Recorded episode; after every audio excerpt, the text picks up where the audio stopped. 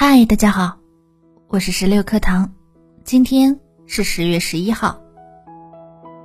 练习自己享受生命的能力，陪自己玩就是练习自己享受生命的能力。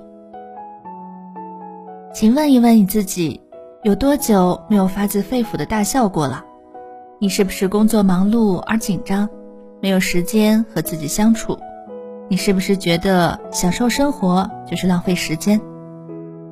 世间已经有了太多可以逆流成河的悲伤，你不需要再制造更多的崎岖和坎坷。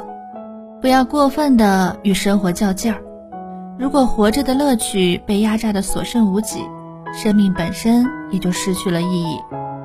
你要明白，所有的困境和挑战，都是为了让我们更加懂得享受自己这段不可逆的人生之旅。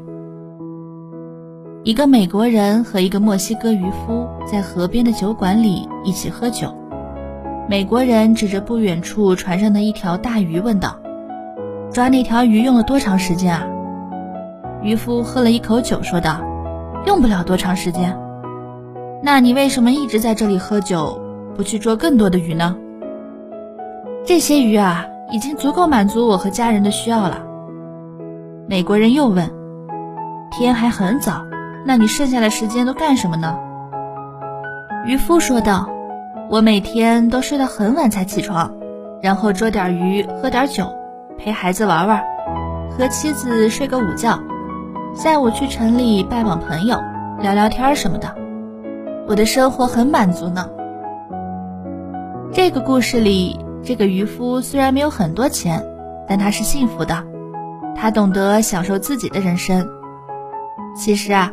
真正的幸福感往往源自于内在的丰实，而非物质的丰富。生活中，我们不难发现，那些吃的最香、穿的最潮、住的最舒适的人，却往往是最焦虑的，几乎不会享受最简单的快乐。所以，一个到纽约的法国女孩才说：“我发现这里很多人都好像在自寻烦恼，其实他们完全可以过得更好一些。”不要用全世界都在给你厄运和灾难的心态破坏自己的人生。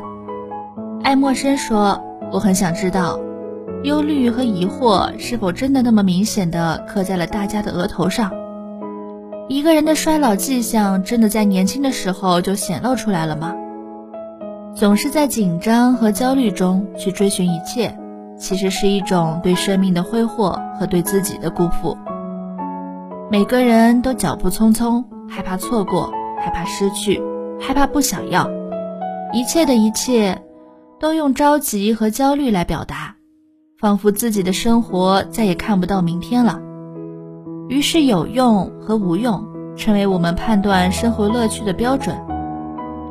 原本我们应该是自己最忠诚的朋友，但我们却把自己变成了自己最不爱惜的工具。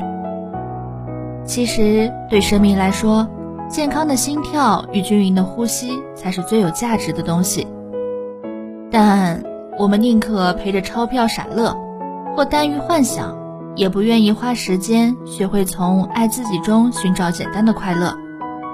即使不去考虑让自己完全了解愉快对健康与幸福的益处，但从投入产出的角度来说，花点时间陪自己玩。也是件完全值得的事儿。陪自己玩，就是练习自己享受生命的能力。